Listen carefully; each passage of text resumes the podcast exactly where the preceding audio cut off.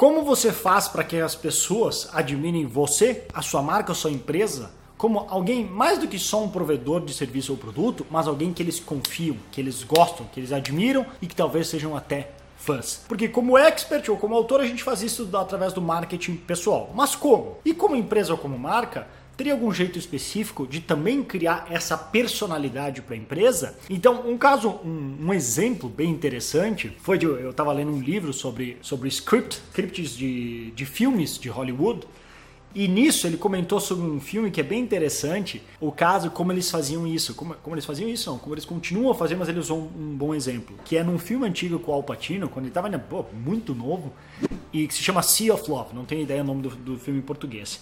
E é só um detalhe que usa do que a gente chama na parte de copywriting de demonstrar e não só dizer. Se eu chegar lá e dizer e como até né, outro dia eu comentei com a, com a Andrea do, Breaking Bad, que eles são muito bons nisso, que se eu chego com o personagem e falo, nossa, como eu não gosto do meu trabalho, ou nossa, meu casamento está ruim, isso não tem o mesmo impacto que numa cena de um jantar com amigos, ter aquela leve interação que todos nós sabemos se relacionar quando as coisas não estão boas. Que foram, foram para uma janta com amigos, porque já tinham combinado, mas tinham brigado uma hora antes. Todo mundo já passou por uma situação assim. E a gente pega aquele pequeno detalhe, aquilo lá tem muito mais impacto na gente do que se simplesmente fosse mostrado fosse dito de qualquer maneira. É um sutilmente implícito e a gente descobre. E nesse filme, com o Patino, é uma cena onde eles armam para prender pessoas que estavam em, em condicional só que estavam desrespeitando a condicional, eles fingem que tem um evento de assinatura de jogadores de um time de beisebol. E eles enviam os, os convites para essas pessoas especificamente que sabiam que não podiam ir lá. Então os que forem lá vão ser presos.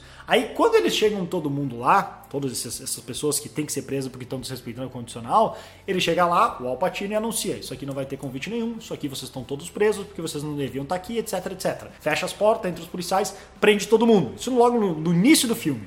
Aí tu tá, assim, quem é esse cara? Não sei, um policial tá fazendo o trabalho dele.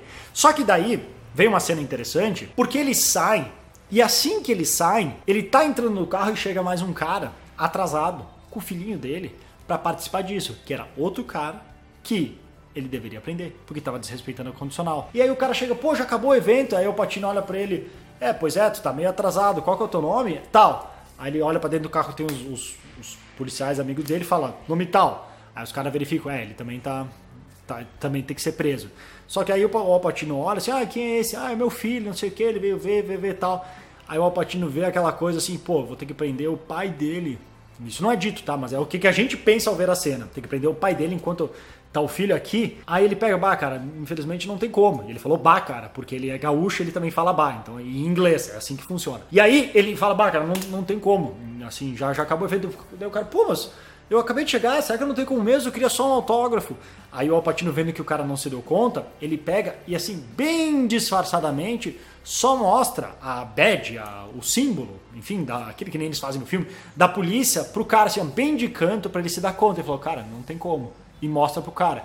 Quando o cara vê aquilo, ele imediatamente se dá conta e, ah, não tá, tá, obrigado e sai fora. Por quê? Porque o Alpatino não queria prender o cara na frente do filho dele, de repente traumatizar e ter uma imagem ruim assim como o pai. Então, nesse momento, olha só o quanto que ele criou do personagem através de uma cena, de uma ação demonstrada e não dita, de que como agora a gente pode gostar desse cara. Se ele tivesse dito eu sou um cara legal, que se exploda se tu disse que é um cara legal, não, não te conheço. Mas ele demonstrou através de atitude que, pô, por mais que o cara tá fazendo o trabalho dele, ele tem, digamos, um bom coração. E fez isso. Então, isso que às vezes a gente precisa, que é ter esses elementos, essas pequenas histórias que agregam valor, que demonstram pelo que, que a gente luta, pelo que a gente faz, que você pode inserir no seu marketing. Como expert, como autor, como profissional, se você é, que aparece ali, procure ver quando você consegue inserir histórias assim de algo que você fez que demonstra, através da sua história, o seu caráter, a sua personalidade, o que você luta, o que você acredita. Agora, como é que uma marca ou empresa pode fazer? Um exemplo simples é uma história que a Zappos criava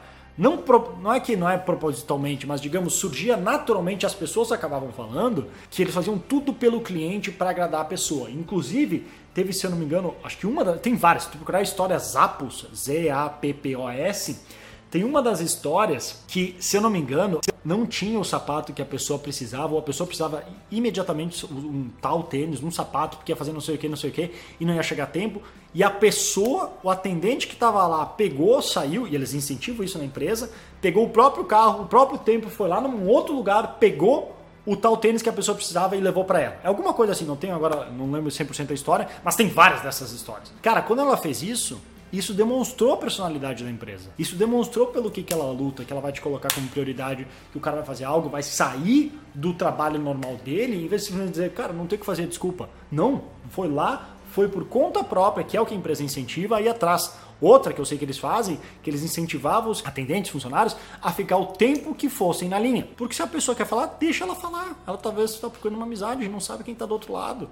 Ela está ali pensando alguma besteira, talvez, e ela está ali vai lembrar para sempre da empresa que ajudou ela e não tem problema. Inclusive, uma terceira história, viu como eu vou lembrando, é que eles, no processo de seleção deles, quando eles vão contratar, eles fazem todo o processo de seleção e assim que a pessoa passa, eles oferecem para a pessoa: tu pode começar a trabalhar aqui ou tá aqui. Eles foram aumentando o valor. Hoje não sei quanto que tá, mas assim, é mais de 2 mil dólares. Vamos supor que seja 3, 4 mil dólares, se não mais. Tá aqui 4 mil dólares para você se você quiser sair agora. Tá aqui. Se tu, tu passou no processo. Se tu quiser começar, é só começar. Se tu não, se mesmo, mas se tu não quiser, tá aqui 4 mil dólares para tu pegar, é teu para tu gastar quando tu quiser e tu pode ir embora. Por que, que eles fazem isso? Porque eles querem as pessoas que, se 4 mil dólares for maior do que a vontade de trabalhar lá, eles não querem essas pessoas. Eles querem pessoas altamente comprometidas com a empresa, que enxergam o que a empresa tem a oferecer e falam, cara, 4 mil que se exploda. Esse ambiente é demais, eu quero trabalhar aqui. Entende? Então é uma, um filtro que eles fazem para escolher conseguir melhores funcionários. Interessante, né? Então são histórias assim que vão criando a personalidade, tanto nossa, como profissional, como expert, como autor, mas também de uma marca ou de uma empresa, que é o que você pode fazer. Então são detalhes assim que, como eu falei na questão de copywriting, procure demonstrar quando possível, e não, claro, não se alongue contando uma história de uma hora, porque uma vez lá atrás, no período, eu fiz. Mas insira pequenas mini histórias que demonstrem o que você e a sua empresa acreditam, pelo que você lutam, como você faz as coisas, a história de como você foi atrás na fazenda para escolher o melhor café que hoje você serve no restaurante. Essa pequena história vai demonstrar personalidade, vai demonstrar, vai fazer a pessoa valorizar mais aquele café. Não é um café que tu comprou ali em qualquer lugar mas que tu foi atrás e compra do pequeno produtor lá no interior de não sei onde, de Minas Gerais, sei lá eu, onde for. Entende? São esses pequenos detalhes que vão construindo uma personalidade, seja como pessoa ou como empresa, e que no final ajudam você a ser muito mais que só uma marca. Ser alguém que luta por um movimento e pelas pessoas. Então essa era a dica que eu queria passar para você hoje. Se você curtiu e quiser mais dicas como essa, visita brunopsinini.com ou clica no link que deve estar aqui abaixo desse vídeo algum lugar aqui perto. Se curtiu, deixa seu joinha, deixa seu comentário aqui abaixo e compartilhe o vídeo com alguém aí que você acha que pode ajudar para convidar a participar aqui da nossa comunidade, beleza? Vou ficando por aqui, um grande abraço e até mais.